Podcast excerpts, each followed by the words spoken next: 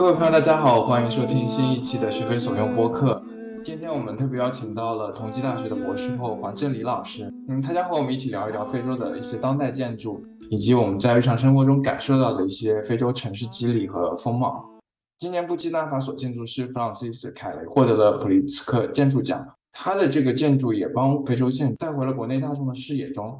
嗯，所以我们今天想从凯雷获奖聊一聊，然后不知道黄老师有没有关注这个奖项，然后对凯雷以及他的作品有什么印象？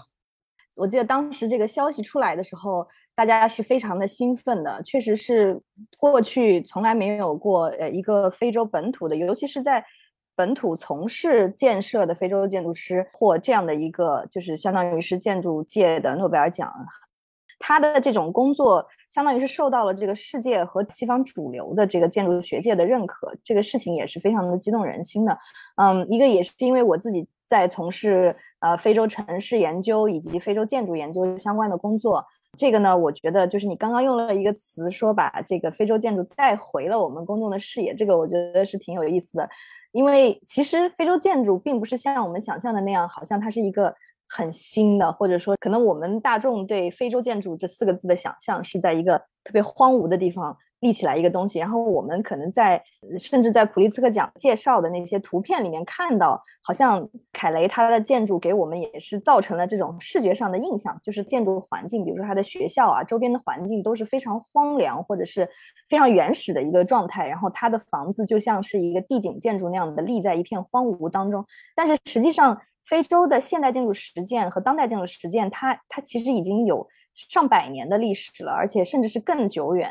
只是说这个课题可能还没有在我们主流的建筑研究当中被大家所去深刻的认识，或者获得这么大的关注。所以我觉得它的这个获奖是一个重大的文化事件，就是让非洲建筑这个很重要的课题啊重新获得了大家的认知。但是我觉得我对凯雷的这个建筑的印象。我觉得他是一个非常典型的一个非洲的建筑师，呃，因为我所知道的，在非洲很多的本土建筑师，他们在非洲从事大量的这个建筑的工作，其实他们的主题跟凯雷，我的理解上，他采用的一些工作的主题是非常相似的。如何用相对简单的、经济的解决方案去解决一个建筑当中最基本的问题，就是提供一个遮蔽。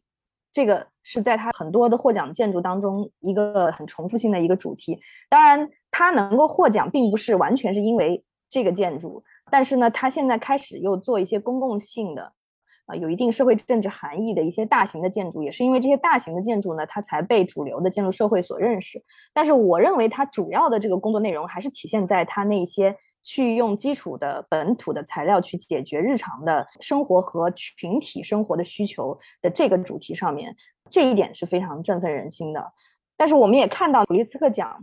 这个奖项，如果大家了解的话，我们去回溯他过去几年获奖的这些建筑师，呃，当然过去的话，他肯定是以西方的建筑师为主。那么在最近的二十年里面。慢慢开始，东方的或者是我们过去说的比较边缘的这些国家的建筑师也慢慢获得了更多的重视。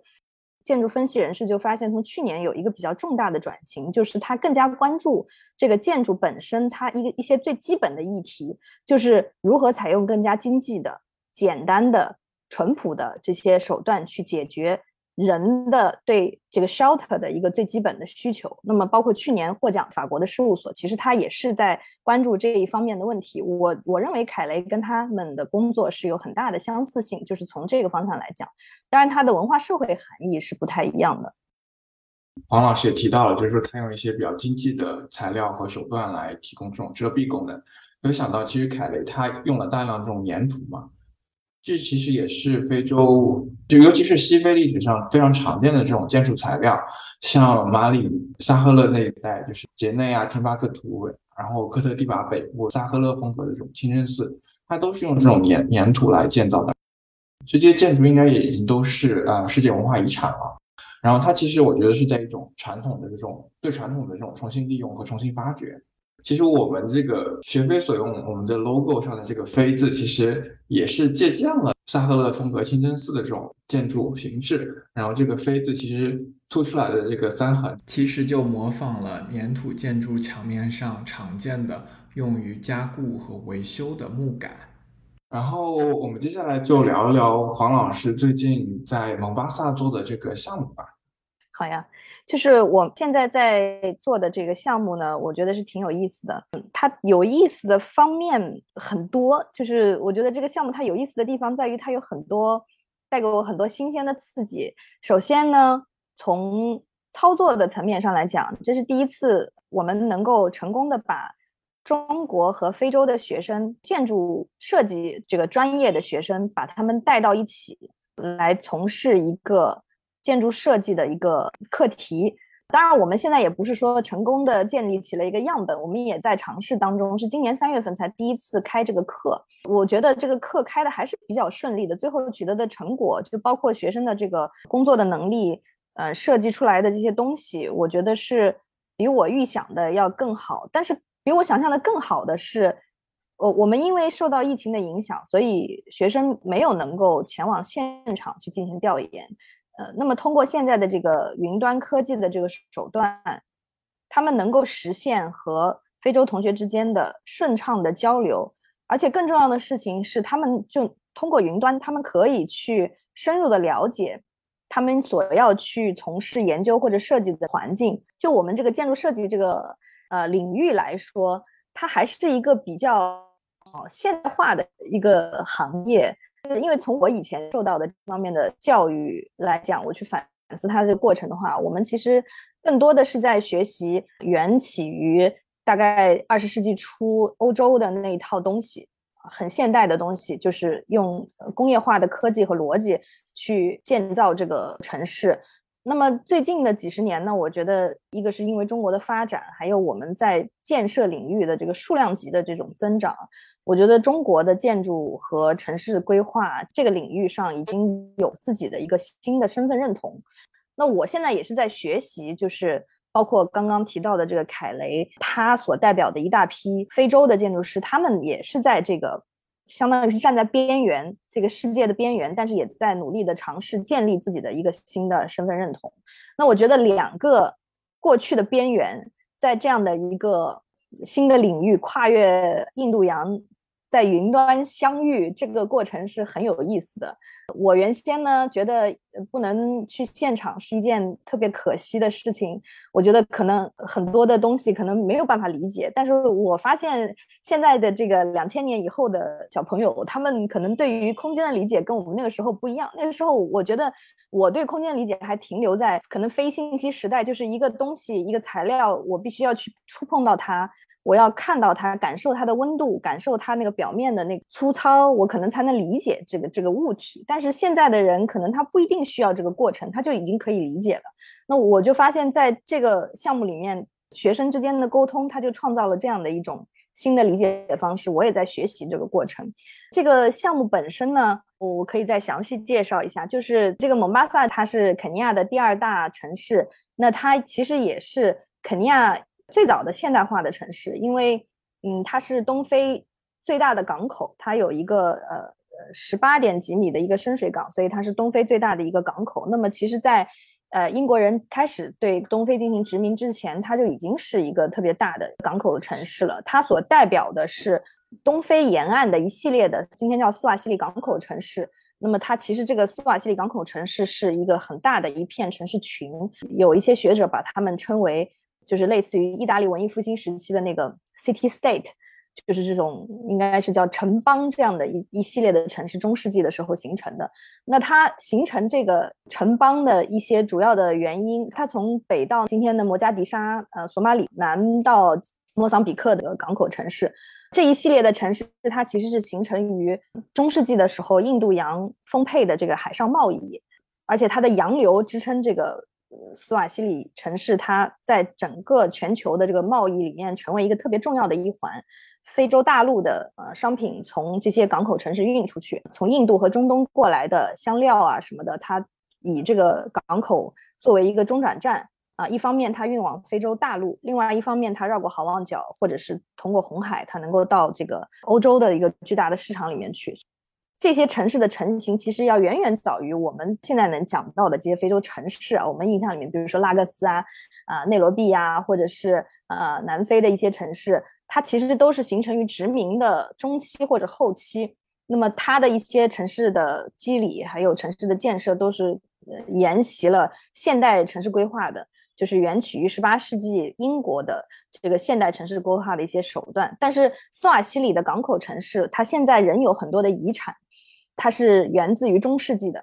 包括我们讲到的这个穆斯林，它城市形成的一些叫姆塔，就是它的这个社区的这个形成，所以它的城市机理跟现代城市是非常不一样的。那很有幸的在东非沿岸呢，有一些这样的地方保留了下来，其中那个蒙巴萨就是一个特别重要的一环。呃，所以呢，我们这个课题也是跟肯尼亚博物馆局的一些建筑师，还有蒙巴萨技术大学建筑系的老师，我们跟他们合作。那以蒙巴萨老城为研究对象，一方面呢，我们研究它现在这个城市的保护现状啊，然后更新的可能，然后另外一个呢，我们也通过这个项目训练同济和蒙巴萨的学生，就是让学生在这个老的环境里面去做一些新建筑的呃设计啊，所以这个项目大概是这样。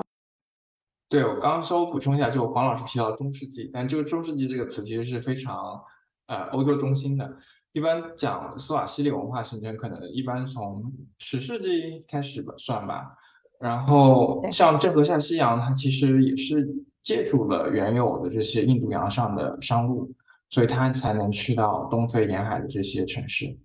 对，然后我记得好像蒙巴萨，然后像桑吉巴尔这些城市，很多都已经被列入世界文化遗产了。但是这个保护这个事情，在每个国家。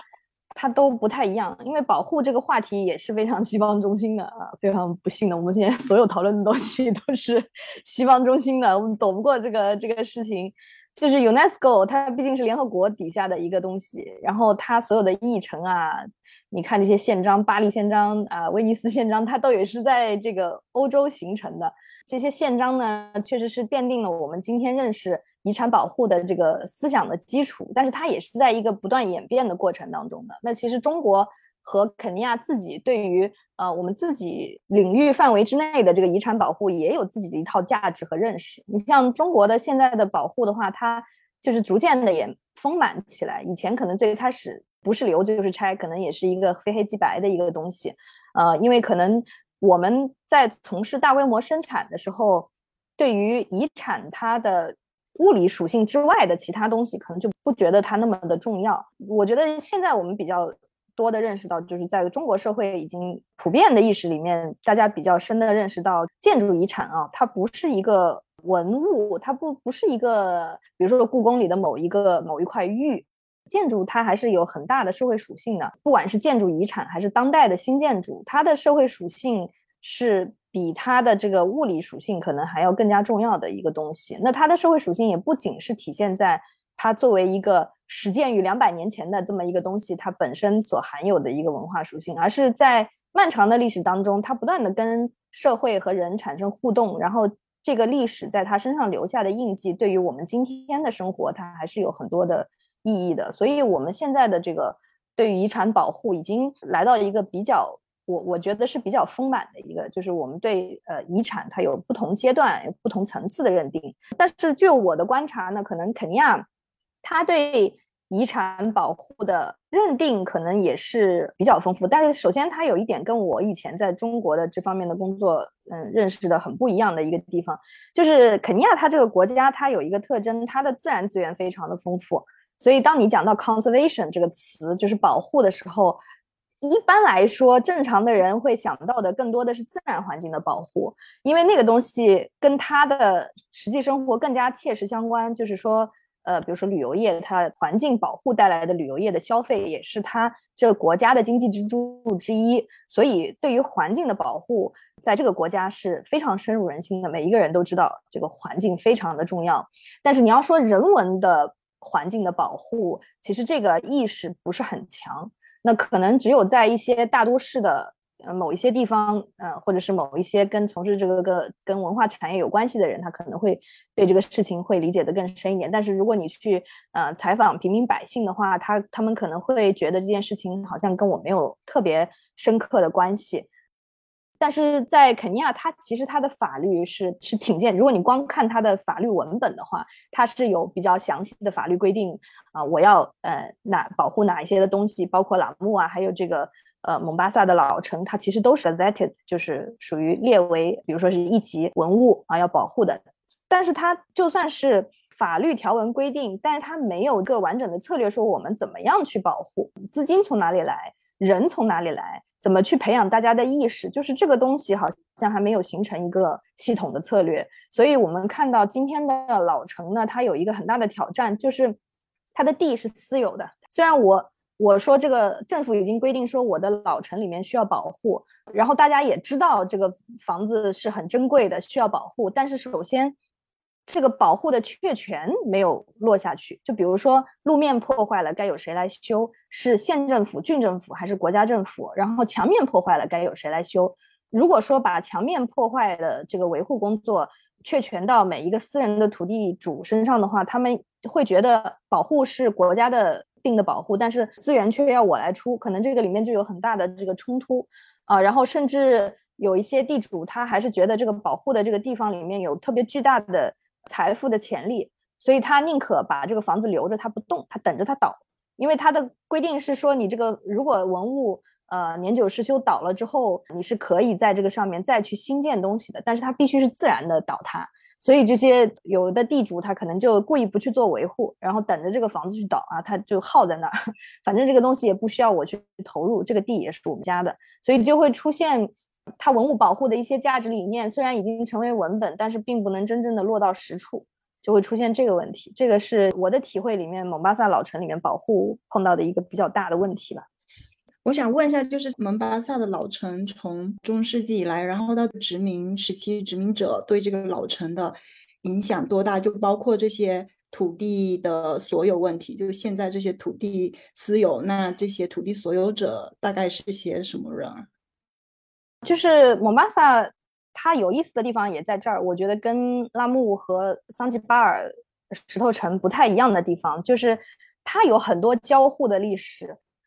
就可惜我们 Podcast 里面不能插插图，是吧？就是它跟拉木和啊桑吉巴尔不太一样的地方在于，它和大陆形成一个特别有意思的关系。拉木是一个岛，它离大陆还有一段的距离。就是你可以想象中世纪的时候，当我一个船来了拉木。它是要再用船运才能到达大陆的，那桑吉巴尔就更加了，它离大陆的距离还是相对比较远。但是蒙巴萨它跟那个大陆有一条很浅的浅滩连在一起，所以其实很早以前就有一座浮桥是可以直接连到大陆去的，所以它的这个贸易关系是非常强的。所以为什么呃英国人来了之后他没有去栏目，但是英国人一眼就相中了蒙巴萨，就是因为蒙巴萨它它作为一个港口城市，它有得天独厚的优势，在这个地方。呃，抛了锚之后，货物可以很方便的运往各个地方。你可以走海路，也可以走陆路。所以英国人来了之后呢，就在呃蒙巴萨的岛上迅速的建立起它的这个市政的一些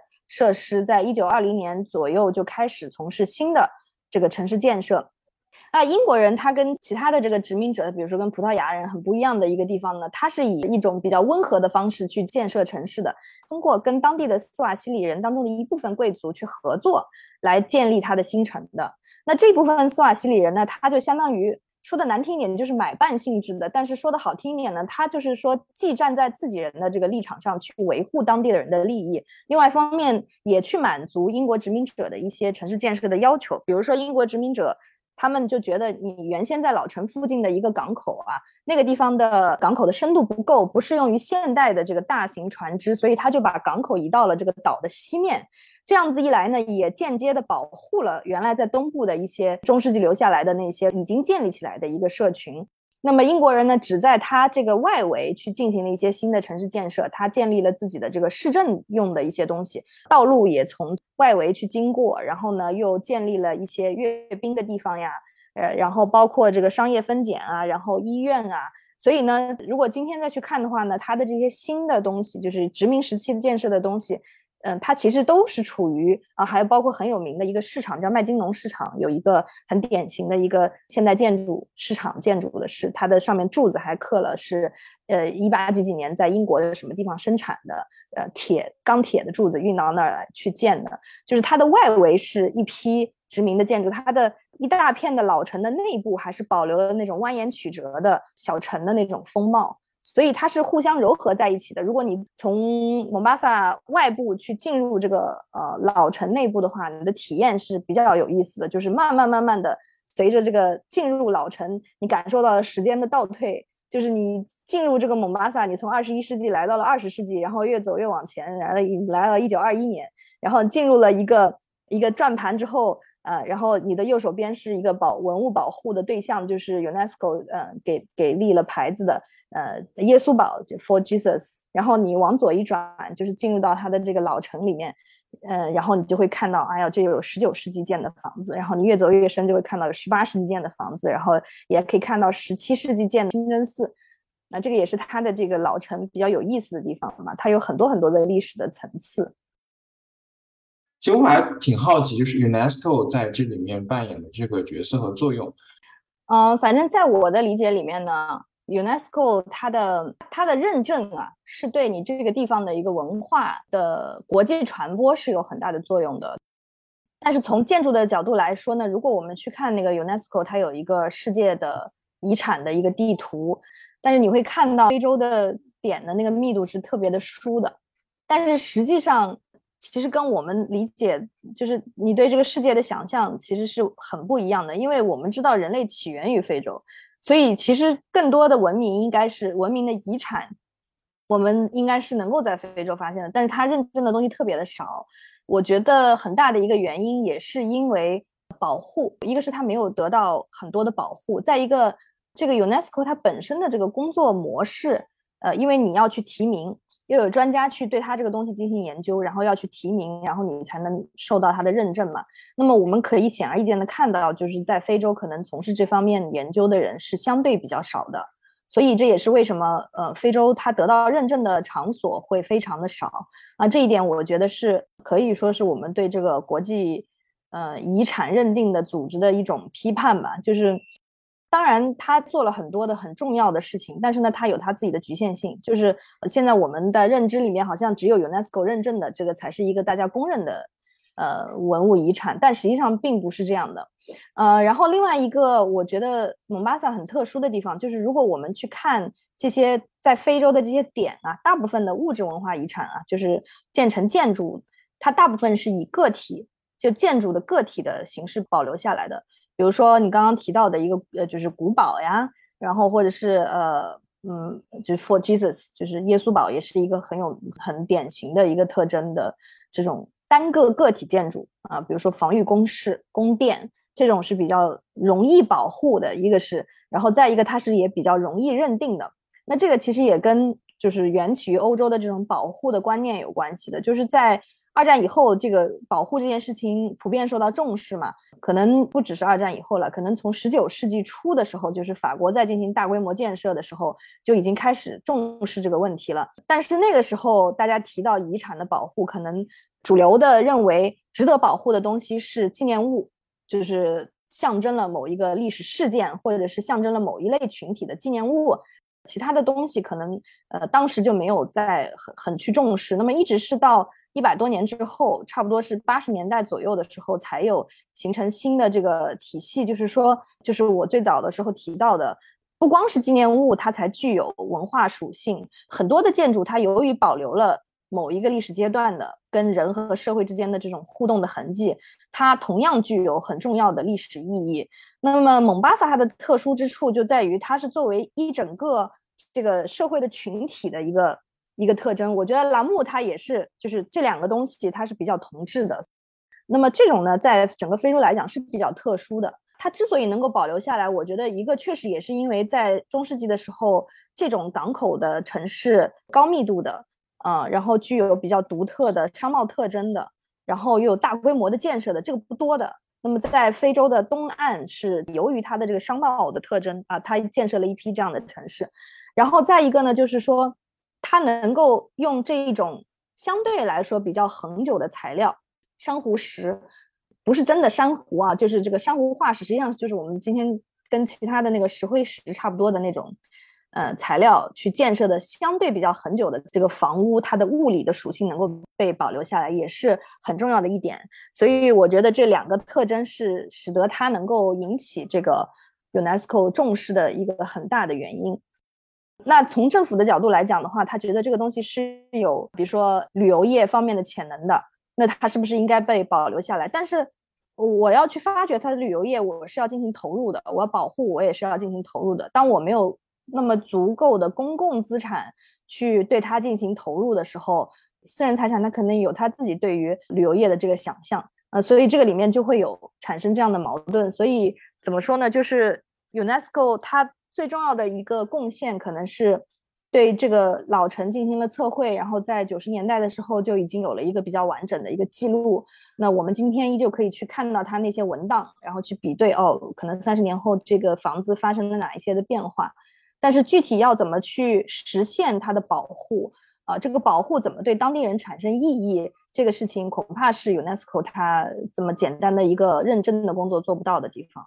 嗯，蒙巴萨好玩的地方就是在于上去之后，你会发现它是所有的人都在做的自己的事情，它不是一个博物馆，就是它不完全是一个历史的东西，它还有很多现在的场景，你可以去了解当地人是怎么生活的。它鲜活的地方在这儿。我每一次去的时候。都有这种感受，就是说，可能我在某一个地方，那些导游跟我说上两句话，然后因为我现在已经是熟客了啊，我已经不需要导游了。然后我一旦自己进入老城之后，那些人就会就像我不存在一样的，最多看我两眼，但是他们该干嘛的还是在干嘛。蒙巴萨有一个特别大的一个副食品批发市场吧，叫 Congoia。小商小贩就会一大早去那个康戈亚采购，然后呢推着那个手推车来到这个岛上，然后去卖他们的东西。然后那些人就是非常繁忙的，因为他赶那个时间嘛，然后他就会推着那个手推车咔往前赶。然后有的时候我也会经常被那些手推车撞到，就是他其实不是很在乎你，他觉得是你打扰了他正常的生活，他不是特别在乎你作为一个游客在这个地方消费的这种感觉。所以这这种时候，我觉得是。呃，让我体会到这个蒙巴萨作为一个有机的城市，它比较有魅力的地方，它不再是一个一个古董啊，它是一个特别鲜活的东西。我觉得它的好玩的地方在这里。我想再拉回，就是黄老师在蒙巴萨做的这个项目。刚刚您提到，就是让学生在老城的一些空间里面做一些小规模的城市更新，我是这么理解的。那我在想，其实就请黄老师聊一下，就是城市的这种建筑维护、老城更新与现代化这种关系，也可以提一提，就是您那个项目里面有什么一些比较优秀的、有好玩的一些案例。呃，研究成果说句实话还没有很多，一个是因为我们那学生也是今年三月才开始做这个课题，因为也没有去现场嘛，确实这个效率就没有那么高，所以没有什么特别可以拿出来分享的东西。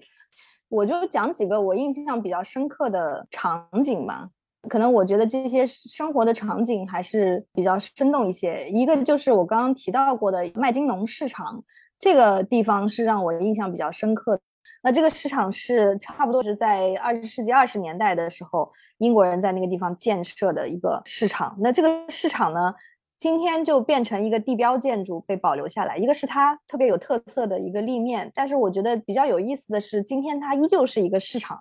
而且它卖的是一个非常具有当地特色的一些东西，除了蔬菜之外，主要就是卖香料。就是香料，我们知道是东非斯瓦西里就文化的一个重要的标志物吧，就是它之所以会成为这个海港城市一个重要的中转站，也是因为当年的香料贸易。所以这个麦金农市场今天是我觉得整个蒙巴萨海岛上面一个很重要的旅游体验的一个地点，就是你到那个地方去，你会看到一个古老的二十年代的一个建筑，一百年前的一个建筑。到了里面去之后，你会看到非常新鲜的五颜六色的蔬菜，然后呢，还有各种五颜六色、瓶瓶罐罐摆着的香料，磨成粉的香料，就玛莎拉呀这些东西。我印象比较深的就是你进入那个场所之后的那个人的感受。就是声音、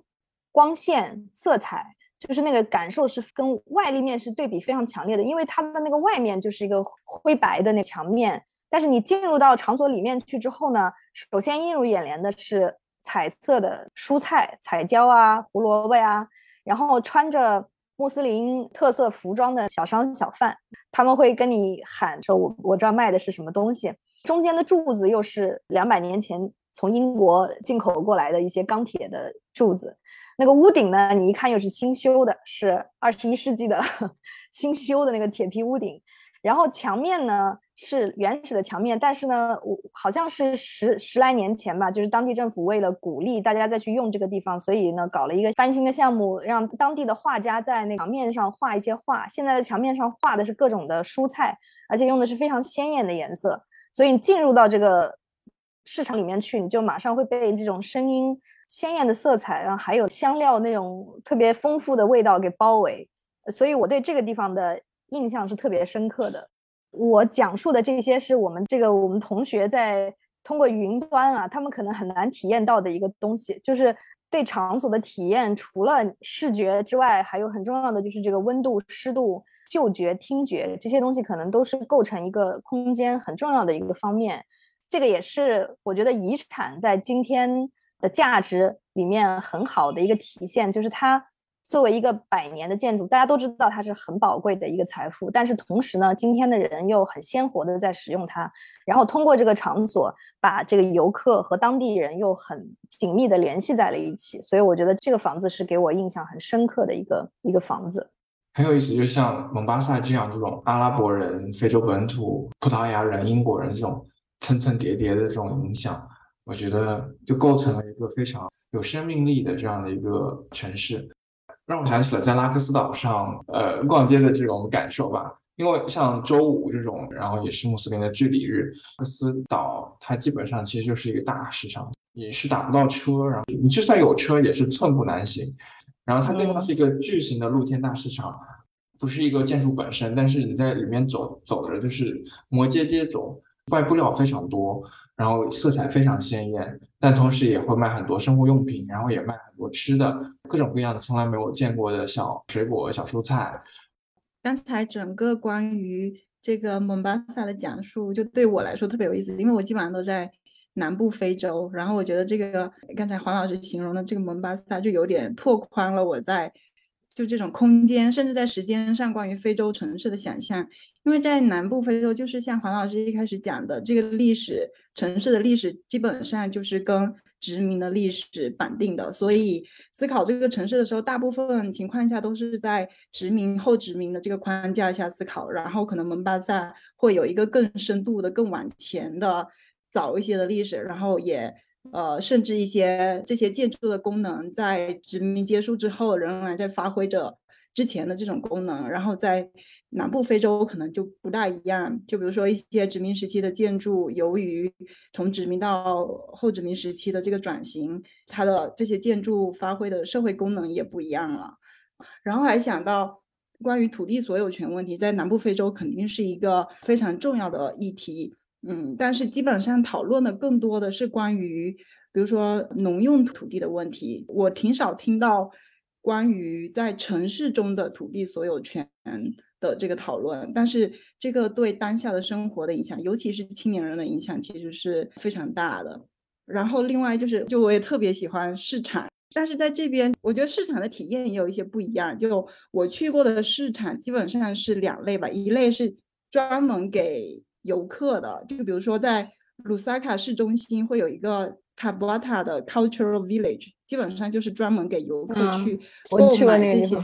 对对对，购买这些小物件，然后有这些 茅草屋啊。然后像南非有很多，就比如说在一些呃 shopping mall 附近都可能会有这些周末市场啊，但是更多的也是给。嗯，游客或者说社会阶层，就消费水平稍微高一点的，能够周末去到这些场所的人，然后去津巴布韦，我也有去一些就是 township 里面啊，就是这些。呃，现在算是贫民窟里面的市场了。比如说二手市场就非常热闹，非常喧嚣。但是这也是我们作为研究者或者生活在城市其他区域的人，其实日常生活中真的很少去的。我觉得更像自己，更像是一个像是做人文研究、人类学，就去逛一逛、看一看，并不是日常真的会去。对，就我觉得在就这些市场的体验也会非常也会非常不一样。然后可能在卢塞卡，我跟一个当地的朋友，因为我也很喜欢这些布料，然后可能跟这些当地的朋友去这些布料市场的时候，才能真正的去就享受 去买东西、去购物，然后跟着到处去逛。对，但是我对卢塞卡的印象就是，尽管那个市场感觉起来有点热闹，但是卢塞卡总体的人口密度是很低的。就是它没有那种西西真正的我们心里东方的 那个城市里面成长起来的人，我们所认知当中那个所谓的熙熙攘攘，就是真的挪不动腿的。我觉得可能拉各斯的那种密度会比较接近这种感觉。然后我所知道的肯尼亚的那个市场里面。也确实是会产生这种感觉，就是你稍一个不谨慎，可能你的头就会被他们扛的那些袋子给撞破的，就是那种 是是到达这种程度的，就是这这种市场，我觉得是很让人兴奋的，因为它其实是代表了这个大家对这个基本的生活需求以及对这个日子的这种渴望嘛，红红火火的那种感觉，就是我我比较喜欢这种感觉，所以我是特别喜欢去逛那种人特别多的市场。我我我也并不是去消费的，但我特别喜欢去体。验大家那种焦急，然后匆忙的那种忙碌的感觉，因为这种给人一种充满希望的感觉。对我，我也是很喜欢这样的市场。就是其实，在卢塞卡，如果你去那 town 里面的市场是这样的，基本上是摩肩接踵的，就是你得看好自己的包，一个不小心，你可能东西就没了。对，然后在。在津巴布韦，在哈拉雷也是要在可能在离这贫民窟比比较近的地方，有那种超级大的、超级拥挤的市场，就是你真的什么都能找到。我也是喜欢去这样的地方，就特别有意思，会觉得特别有活力，特别有能量。我们去的非洲的那些菜市场，可能总体来讲，我没有体会说给人一种特别脏的感觉。就是在马萨的那些 wet market，我有去过他们卖骆驼肉啊，然后卖羊肉、卖牛肉的地方。其实它规制的也是蛮好的，就是，然后然后蒙巴萨那地方，就是还是有一些外国人的吧。我好几次去的时候都被人家认成他们认识的，就是中资公司或者是日可能是日本公司。最后我也没弄清楚他们到底把我认成谁了。但是经常会有人把我认错，说你怎么不认识我了？昨天你才刚在我这儿买了一只鸡，但实际上我根本没有去过那个地方啊，就说明他那地方国际化程度还是挺高的。历史上一直都是如此。当代建筑研究中很重要的一个概念就是风土 （vernacular），其实就是强调就地理环境和社会文化对建成环境的塑造。就想，其实蒙巴萨它作为一个港口城市，它很多时候也是受到海洋文化影响。黄老师也可以继续再呃阐述一下这个风土这个概念。嗯，另外一方面，我想问一下，就是环境变化、海平面上升这些自然环境的变化。对城市建筑、对城市风貌的一些影响。风土这个概念，我觉得一开始的提出可能也是西方人把他们正常理解范围之外的所有的东西，就边缘的东西，都把它叫做风土，就觉得哎呦，这个东西没有出现在欧洲，但是出现在了某一个地方，是有它地理的环境的原因，所以这个 vernacular 是这个含义。那我觉得风土这两个字也是翻译的很好的，它就是跟环境、天文地理的环境有关系的嘛，体现在这个。蒙巴萨这个城市里面，其实一一些很典型的特征吧，就是一个是它的气候的这个条件，它是属于热带海洋性的一个气候。它这个气候呢，就它意味着很多的东西，一个就是说它的光照，大家需要一个遮阴的地方，所以它的街巷狭窄呢，其实也是因为需要一些遮蔽阴凉的地方。然后呢，那个风穿过弄堂，就像我们在在上海讲这个弄堂穿堂风。啊，就是当风穿过狭窄的街巷，它会有一个加速啊，这个就是很典型的这个气候在建筑或者城市的肌理当中的一个体现。然后还有一个，嗯，你光从这个意象上去想，就是一个湛蓝色的印度洋，那个印度洋是真蓝啊。印度洋沿岸的这个城市也可能有点接近我们想象地中海沿岸的那种白色的、低矮的、浅色的这种房屋。那个浅色肯定是因为它对这个阳光的反射了，它不会去弄一个黑黑不溜秋的房子，会吸热的。在东非的海港城市，大部分的地方都是低矮两到三层的建筑为主的这种传统的城市。一个是因为它本身的这个建筑材料承重的能力不是特别的好，然后再一个就是说它因为很热啊，它对这个房子的通风啊。然后你人也不可能说一下子去走好多好多层，也很不方便。就是这种，其实它是很粗浅的体现在房屋的这个建设当中的。所以这个我们对印度洋的想象，其实就是跟它的这个气候这样来的，然后也是很典型的反映在了这个蒙巴萨的这个建筑当中。呃，我觉得从建筑技术的角度来讲的话，它比较有趣的一个地方，还有就是红树林的这个。呃，木材的运用，我们大家都知道红树林嘛，都觉得它是一个低矮的，然后好像不是特别硬的一种木材。但是呢，其实在当地红树林的木材是被大量的用用作这个房屋建筑的结构的。然后我也是才发现，就是红树林的木材它其实是有一定的硬度的，尤其是当它坐在一起作为这个房屋的梁的结构的时候，它跟这个珊瑚石有一个很好的结合，它就相当于我们今天的做了一个现代的我们叫钢筋混凝土的一个框架结构的东西啊。所以其实这个当地的你去看大量的这个房屋都是采用的这个红树林的木材和珊瑚石互相结合的这样的一种建造手段造起来的。啊，然后这个珊瑚石呢，因为它的以前啊，现在应该是说越来越少了，但是以前的采集是非常的方便的，所以基本上我们看到的传统的民居都是用这几种材料造起来的。但是另外一个比较有意思的地方呢，就是因为从传统上就是一个国际大都市，所以它其实有来自各个地方的人口，所以我们可以看到很多国际的。呃，国外的、海外，甚至印度洋以外的地方的来的影响，比如说来自印度的这个建筑，因为殖民时期甚至殖民以前就有大量的印度人到这个地方来经商，所以印度人就把他们的一些建筑形式给带到了这个地方。比较典型的就主要是一些门窗的装饰，就我们今天看到在蒙巴海岛上面有很多的木门。你一看就是知道是印度的古吉拉提那种拱门，然后上面有雕刻着各种古吉拉提的那种装饰，它也是一个社会地位的象征。你看到那个门，你就知道哦，这个地方以前住的是一个有钱的印度人家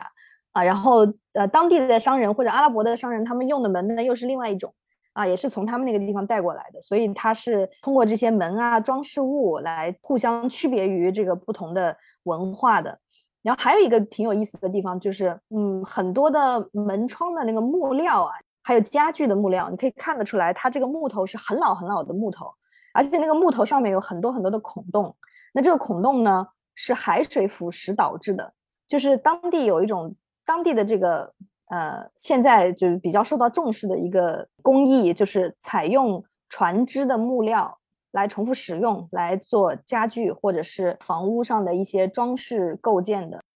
船只呢，也是当地比较典型的那个斗帆船。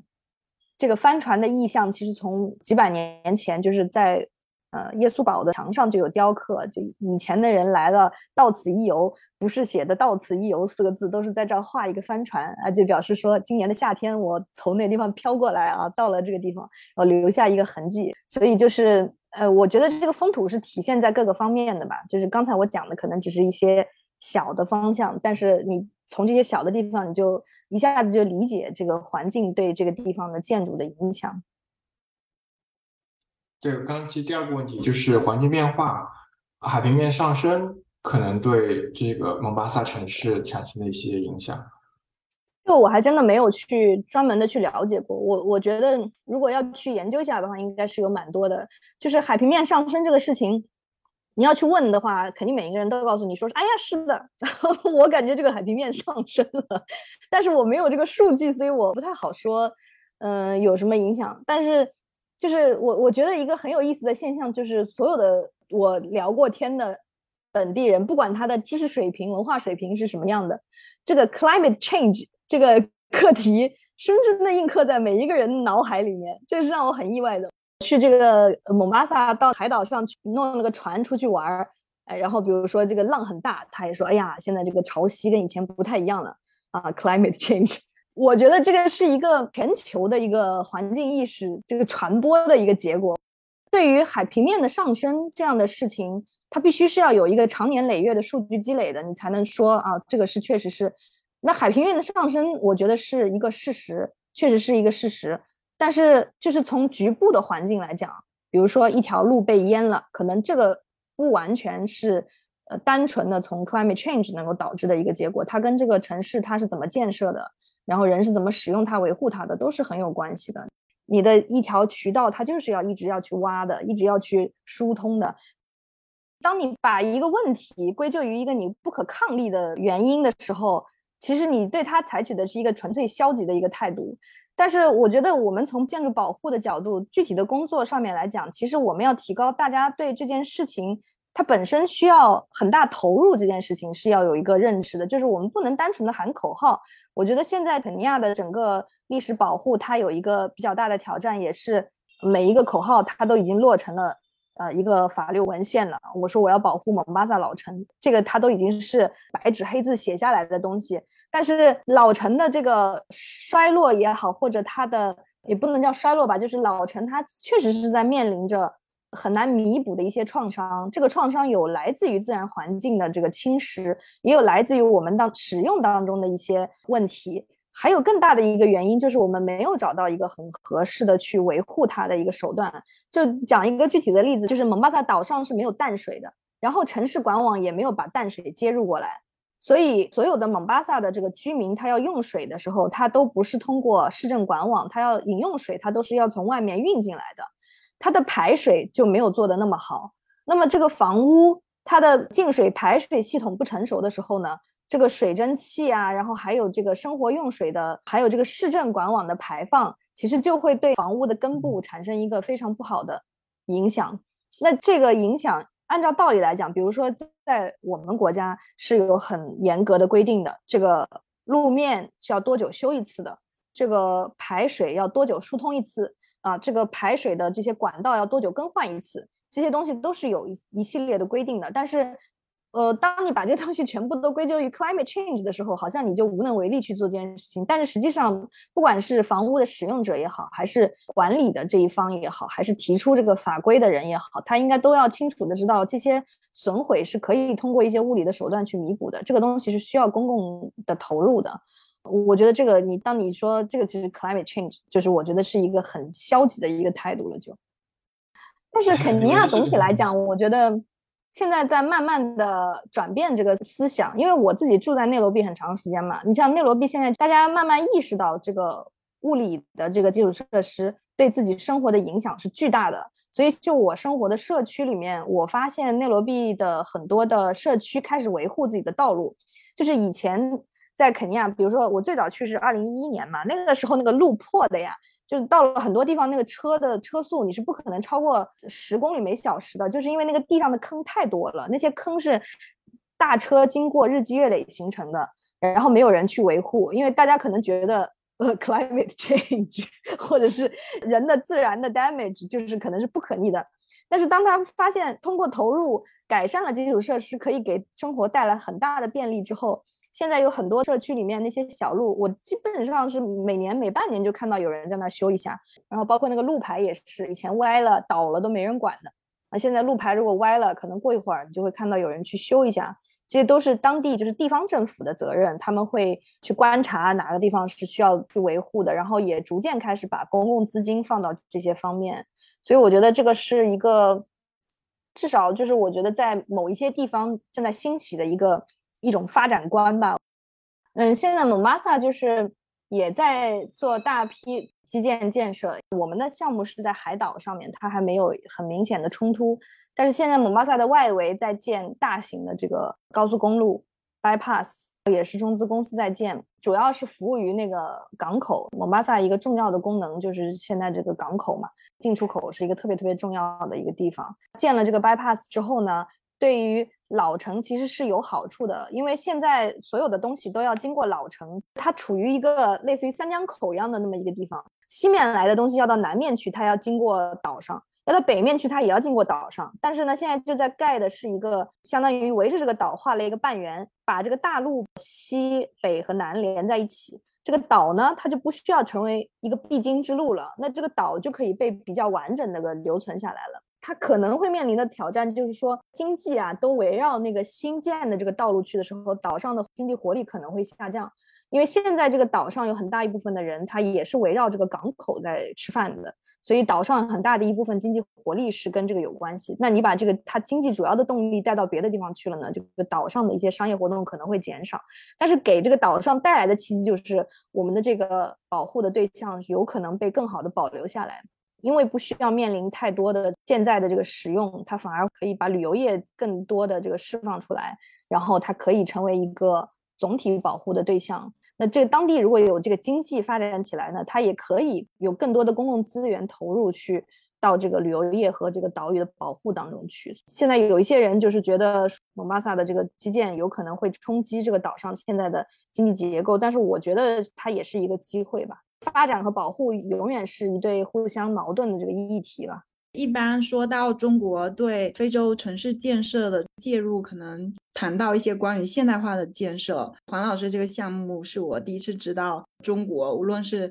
机构还是说其他的资源参与关于这种城市遗产或者建筑遗产的保护，所以我就好奇，除了呃中国，还有可能他们政府这种自上而下的这种公共资源的这种介入，还有没有其他的资源，或者说就其他国家、其他人、其他机构的这种介入，然后他们又扮演着就关于这种城市遗产保护的，他们又扮演着什么样的角色？啊，其实还是挺多的，就是可能公民社会吧，就是 civil society。嗯，在肯尼亚这样的一个市场经济的啊，或者是比较自由主义的这个国家，它是非常活跃的。不管是在环境保护，还是在呃人文历史的这个遗产保护方面，他们都是非常活跃的。呃，就是以我们蒙巴萨为例的话，就有一个特别有名的叫做耶稣堡之友这么一个组织，叫 Friends of For Jesus。我印象当中是一个英国人创办的吧。就是他，他是现在已经是一个比较大的一个 foundation，一个一个基金会，然后他们有一些固定的会员啊，然后还有那个董事会的成员，他们每年会组织一些活动。耶稣堡里面的很多的旅游的项目也是由这个协会开发出来的，然后包括他们的博物馆里面保存的很多的资料也是由这个协会。作为持有者，这个借用给这个博物馆，再再让他们陈列的。虽然这个借用可能是就无期的，这种类型的这种组织在肯尼亚的人文历史保护里面是起到了很大的作用。但是我们现在暂时还没有跟他们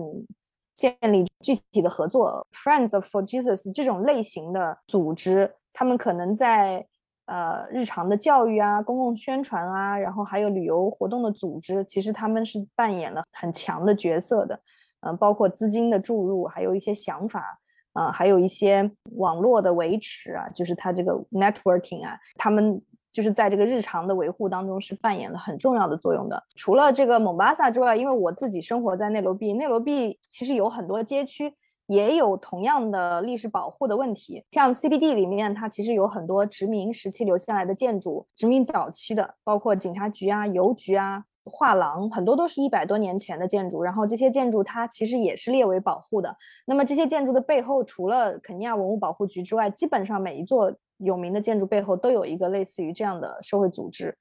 啊，这个组织它可以更好的去动用社会资源，呃，组织宣传，它更加的灵活，它传播力更加的好。然后甚至在一些呃可能没有那么。呃，受到很严格的法律保护的一些社区，比如说居住为主的社区里面，比如说是一些以前的阿拉伯人的或者以色列人的社区，他们的很多的居住的房屋可能也是很有历史了。呃，那他们自己也会有一些类似这样的协会成立起来，大家一起去共同维护这个呃历史的环境。这几年也会有一些比较有名的案例，就是说当某一个呃政府说我这个地方道路要拓宽啊，可能会影响。呃，一些建筑的时候呢，这些组织就会联合起来去跟政府去协商。这样的社会组织在呃历史环境的保护当中，其实是起到了很大的作用的。嗯，就政府相对是比较弱一些。刚刚其实非洲城市漫游体验，其实我们刚刚讲了一些自己分享逛市场的一些经验和体验，不知道大家有没有继续想补充的？Flanner 这个概念在我们的。呃，城市研究里面是一个挺重要的一个概念，但是我我也觉得这个概念里面充满了这个小布尔乔亚的这种 这种阶级情怀。就是因为如果你看那个爱伦坡的那个诗歌，它其实带有很浓烈的性别和阶级的意识的这么一个城市体验。很多的文章其实也是批判这个 Flanner 的他的阶级和种种族以及性别的这个，因为那个时候他是有一个很明确的主体的嘛，一个画家。啊，男性啊，中产阶级白人在白人的城市里面，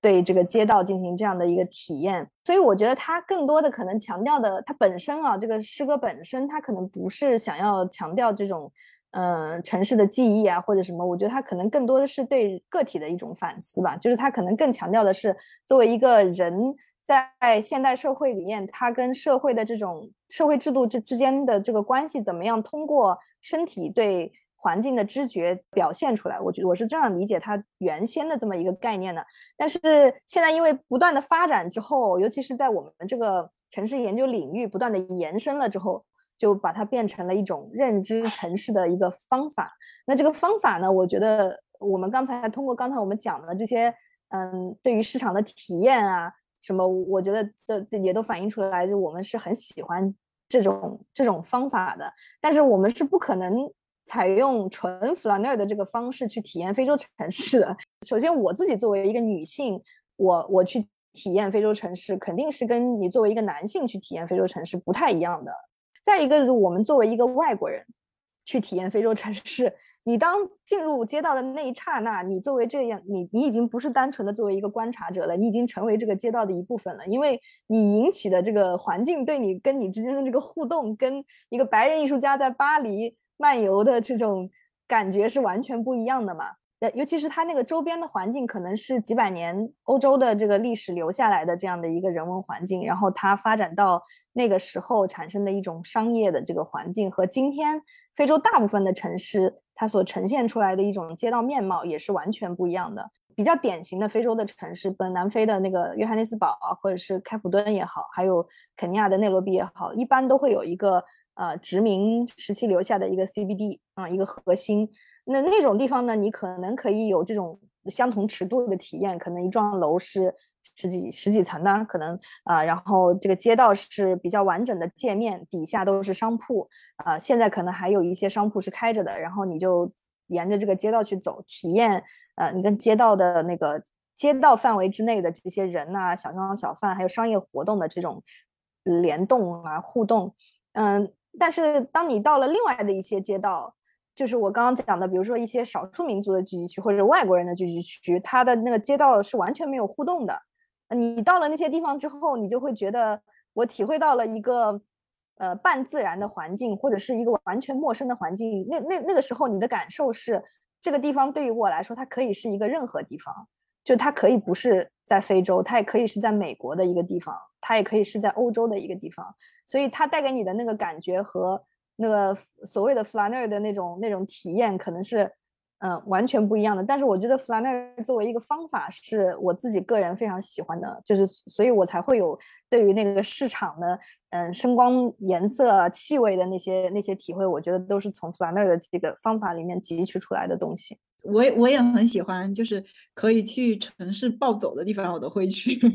就我当时去那个津巴布韦的时候，就是因为读了一个。叫做 Ivan Vera 的一个津巴布韦女性作家的一本小说，它的开头就是对布拉瓦约城市街道的描述。看了那段话之后，我就坐大巴从哈拉雷去布拉瓦约。布拉瓦约整个城市基本上都保持着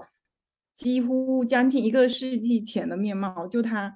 呃描述的非常古早时期的这些呃，比如说大酒店啊这些建筑啊都还在，然后只不过街道可能现在。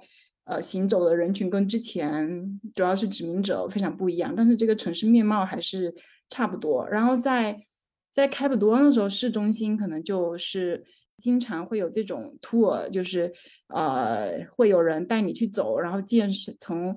奴隶小屋啊到这个博物馆啊，然后到那个艺术馆，呃，包括市政厅啊，就殖民史下来的一个城市的这种呃整个构造的这种介绍。然后可能在一些地方。嗯，比如说在哈拉雷，它现在也有一些，呃，在 township 里面，就在这种贫民窟里面的这种步行的这种 tour，约翰内斯堡的索维托也有。我想起一个嗯很重要的一个议题，就是安全的问题。就是刚才你也提到了，到了很多的地方，现在如果嗯，尤其到了非洲的城市，人家就算带着你去，他也会提醒一句说你手机不要拿出来，或者是手机要放在一个什么地方。这个东西我觉得一直给我一种很莫名其妙的感觉，因为。我的体验是说，你你一旦被提示了这个安全的问题之后，你就成为了一个被排斥的一个个体。但是你要成为一个 flaneur，你真正想要追求的那个 境界，实际上是要你成为一个被人家无视的东西。但是你一旦被人提醒了说有人会来抢你的手机，你就已经不再是那个漫游者了。其实好多次我是若无其事，我就尝试自己去走在那个街道的内部。我好像也没有真的很极端的体验啊，当然我不是鼓励大家 去这么做，就是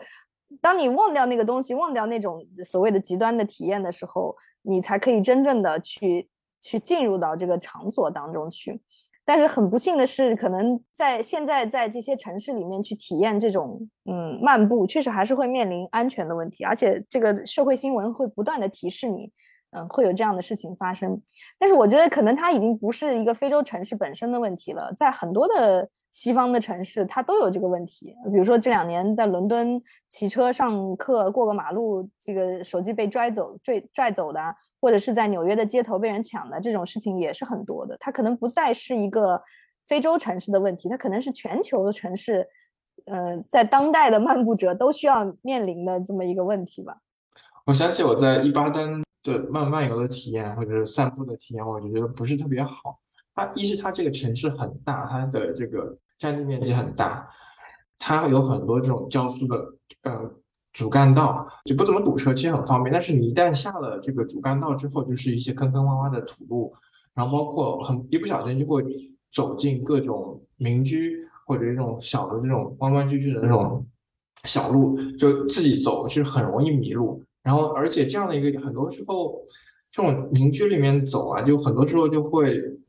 有一种闯入者的感觉。我有一次走路，然后有一个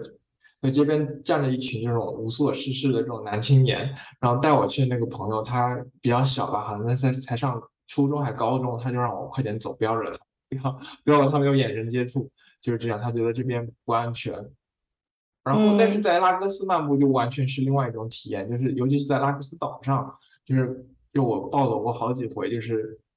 就互动很互动感很强烈，就是并不是一种被无视的状态，但是经常会有人招揽你，就是让你买东西，让你换柜，然后但是有时候你如果问路，然后人家也会很热情的回应你，就很很自然很亲切的这种感觉，就是和让我感觉和在欧洲的一些城市漫步其实没有太大的差别。当然安全可能我一个男性我在安全这方面的顾虑会会确实会少一点。其实我觉得，关于治安这个问题，也是涉及到这种城市的建成环境，然后它的这个基础设施对人的整个活动，还有人的整个生活状态的这种塑造吧。因为南部非洲，比如说在约堡的市中心，然后在一些贫民窟里面。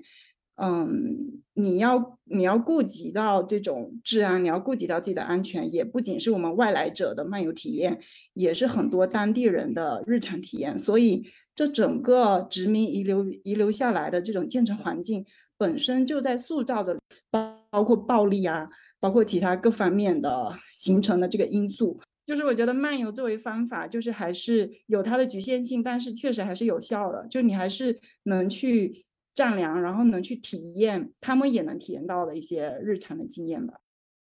所以我的一个经验就是，可能在一个做一个长期的课题的时候，我就得不断的去，不断的去，然后把自己混成一个，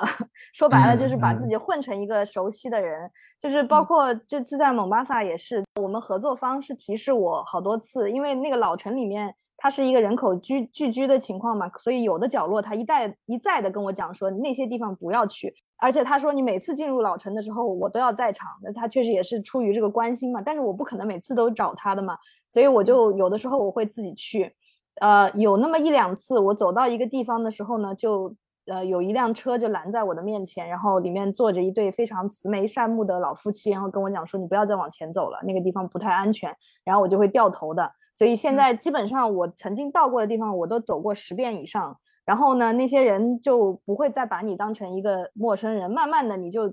逐渐体会到你想要的那种感觉，就是你成为一个这个社区当中的一个不不太重要的一个东西，然后你再去体验它。然后我以前在那个贫民窟工作的时候也是这样子，到后面。就是我去的次数多了之后，就是他们甚至就是觉得我不去就觉得很不正常，然后嗯，时间长了之后就变成习惯我的存在在那个地方，然后就才能观察到他们一些真真正的生活。所以田野还是真的很重要的，就是你要嗯进入到那个场场所里面。呃，然后要把外面的那层保鲜膜给去掉，就是你要变成一个粗糙的啊，你已经在这个环境里面经营过的一个东西，我觉得你才能真正的说，我在这个地方 做过田野。